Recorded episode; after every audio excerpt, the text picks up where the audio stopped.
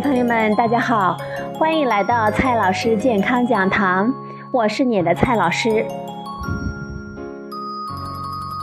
很多人都喜欢吃蛋糕，今天呢，蔡老师教给大家做一个低脂蛋糕。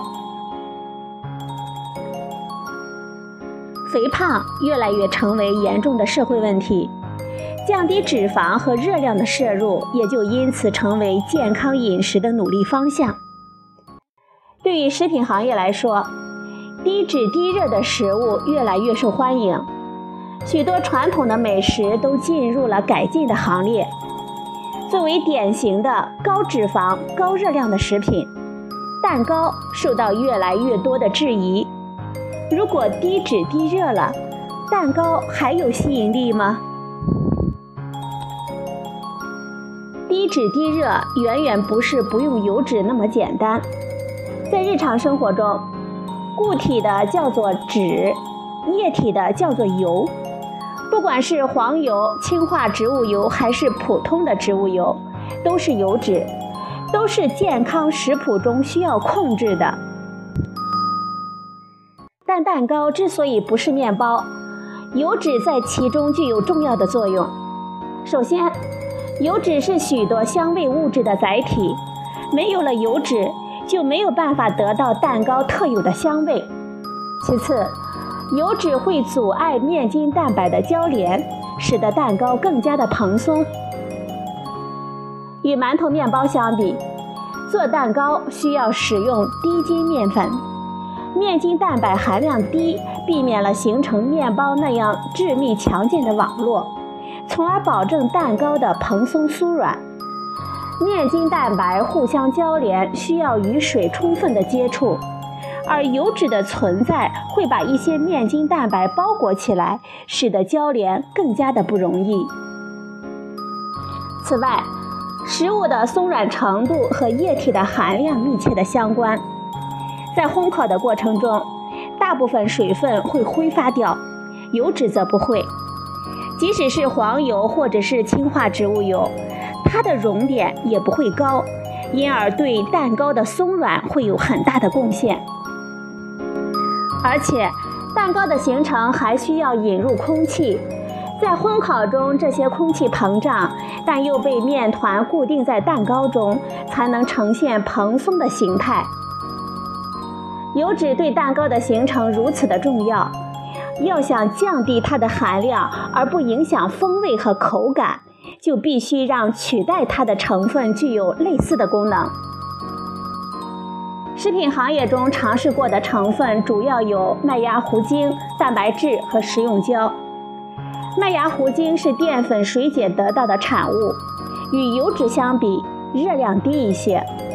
蛋白质和淀粉糊精热量差不多，但是蛋白质除了提供热量，还有许多人摄入不足的营养成分。所以用它来取代油脂，具有比较好的营养价值。一般来说，食用胶是我们人体不能消化的碳水化合物，在营养学上可以作为膳食纤维来看待。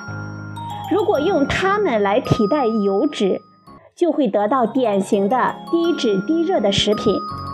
膳食纤维是多数人的饮食中缺乏的成分，因此更具有吸引力。但是，用这些东西来取代油脂，能够实现油脂的功能，保持蛋糕的风味和口感吗？